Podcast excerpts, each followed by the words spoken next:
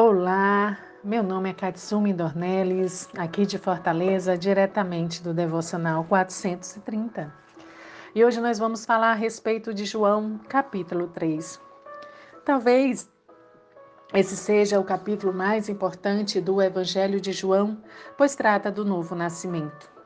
Alguns grupos religiosos fazem tanta confusão a respeito desse assunto que muitos membros da igreja abandonam os líderes religiosos que, como Nicodemos, não têm a mínima ideia do que significa nascer de novo. E aqui em João 3 nós vamos falar um pouquinho sobre quatro pontos importantes. E o primeiro deles é a necessidade de nascer de novo. No versículo 3 diz assim: Jesus respondeu: Com toda a sinceridade que tenho, digo-lhe isto: se você não nascer de novo, nunca poderá entrar no reino de Deus. Este é o versículo 3 de João, capítulo 3. E aqui fala sobre que da importância que é necessário ver o reino de Deus, vivenciar o reino de Deus. Nicodemos era para quem Jesus estava respondendo nesse momento. Ele era um homem de moral e religioso, um dos principais mestres dos judeus. Contudo, ele não entendia a verdade a respeito do novo nascimento. A sua mente carnal de pecador não conseguia apreender as verdades espirituais. Nós podemos ver isso em 1 Coríntios 2, do 10 ao 14. Nicodemos, como um, um homem humano falho, né, ele estava obscurecido espiritualmente. O homem ele não se apronta para o céu apenas ao ser religioso e ter moral mas ele deve nascer de novo, isto é, nascer do alto. Nicodemos ele simplesmente confundiu o espiritual com o físico, como nós podemos ver aqui no versículo 4 que diz assim: "Nascer de novo", exclamou Nicodemos. O que quer o Senhor dizer? Como pode um homem velho voltar para o ventre da mãe e nascer outra vez? Ele, Nicodemos, pensava em termos de nascimento físico, e Cristo simplesmente estava falando sobre o nascimento espiritual. todos nós nascemos no pecado. Nosso primeiro nascimento nos fez filhos de Adão. E isso significa que nós somos filhos da ira e da desobediência. Podemos ver lá em Efésios 2, do 1 ao 3. Não há nenhuma educação, religião ou disciplina que possa mudar a natureza antiga. Nós temos simplesmente de receber uma nova natureza de Deus. Aqui no versículo 5 diz assim: Jesus respondeu: O que eu lhe estou dizendo tão sinceramente é isto: se alguém não nascer da água e do espírito, não pode entrar no reino de Deus. Jesus aqui, ele não se referia a um reino terreno e político com o termo reino de Deus. Podemos ver lá em Romanos 14, 17, quando Paulo descreve o reino de Deus.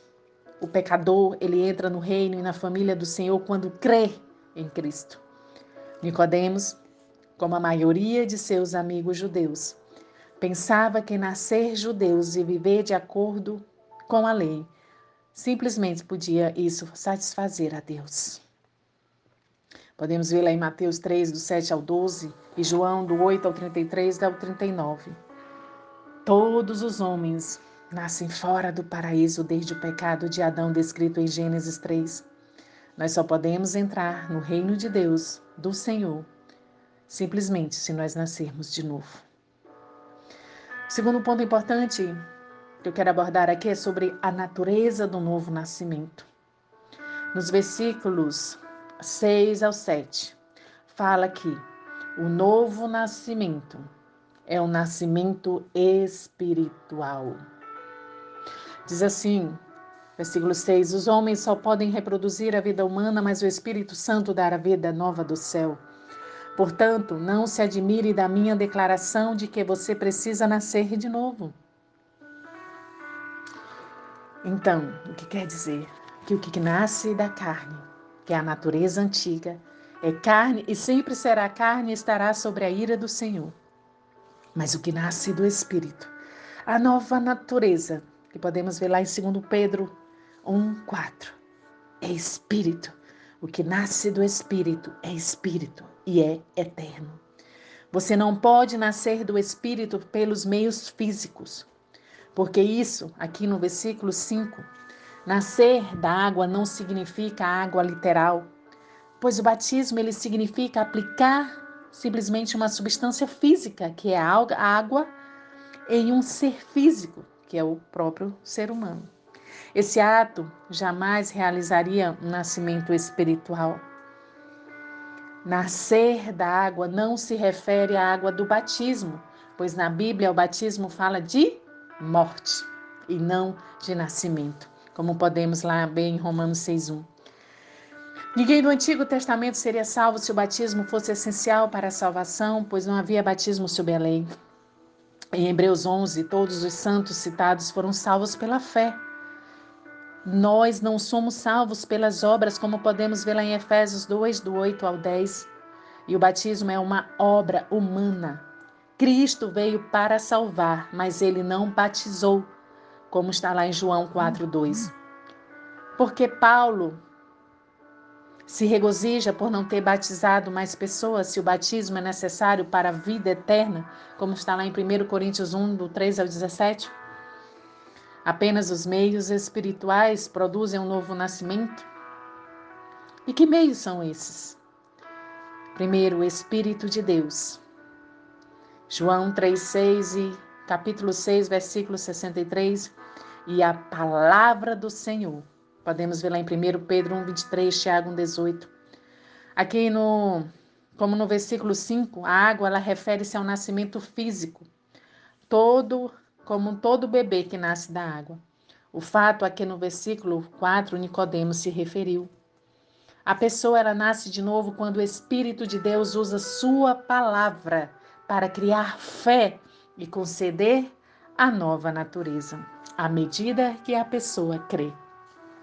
Em geral, o Espírito ele usa um crente para dar a palavra a outra pessoa. Como diz lá em 1 Coríntios 4,15. Mas apenas o Espírito pode conceder a vida. Dos versículos 8 ao 10, fala: Ele é um nascimento misterioso. Ninguém pode explicar o vento nem a obra do Espírito. O Espírito e o crente são como o vento. Nicodemos, instruído na lei, poderia conhecer a verdade da obra renovadora do Espírito. Podemos ver lá em Ezequiel 37.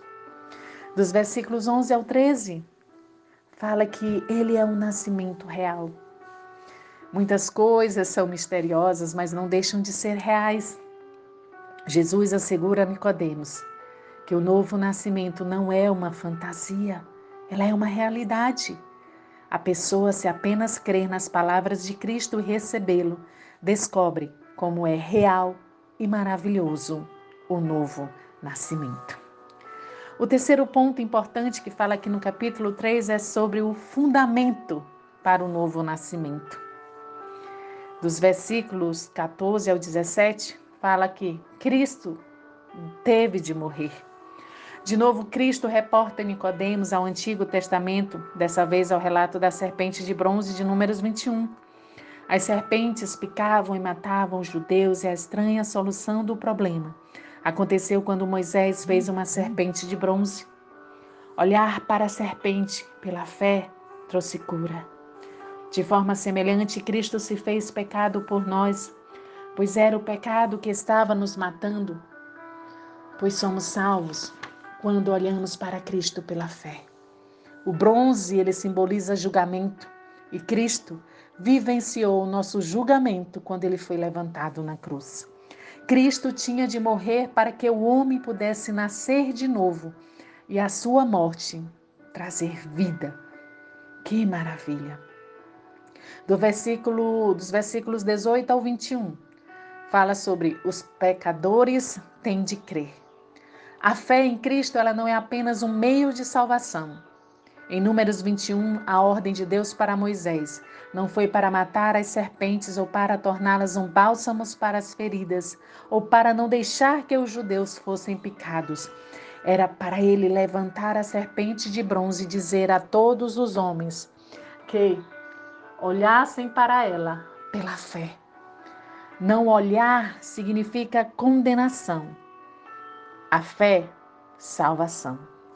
Aqui João volta ao simbolismo de luz e vida, trevas e de morte. Como está lá de capítulo 1, do 4 ao 13.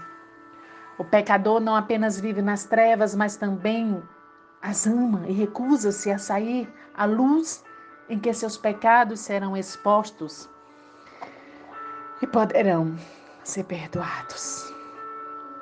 O quarto ponto importante aqui do capítulo 3 é sobre a confusão que se há sobre o novo nascimento. Do versículo 22 ao 33, ao 36. O versículo 25 declara: Ora, entre os discípulos de João e um judeu suscitou-se uma contenda com respeito à purificação.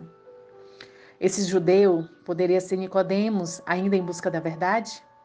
Nicodemos, como muitas pessoas de hoje, estava confusa em relação, confuso em relação ao batismo e às cerimônias religiosas. Talvez ele pensasse que nascer da água significasse apenas um batismo ou alguns ritos judaicos de purificação. Observe como João Batista encaminha esse, judeus, esse judeu a Cristo. A Bíblia usaria esse momento para dizer que o batismo é necessário para a salvação, se esse fosse o caso, mas não o faz. Em vez disso, a ênfase recai sobre o crer, como está no versículo 36. É evidente que Nicodemos saiu das trevas e no fim tornou-se um cristão que nasceu de novo. Em João 3, nós podemos ver que Nicodemos, nas trevas da, da confusão, lá em João 7, do 45 ao 53, o vemos na aurora da convicção, disposto a dar-lhe uma audiência justa. E lá em João 19, do 38 ao 42, Nicodemos, estar na plena luz da confissão e identifica-se abertamente com Cristo. Que Deus te abençoe.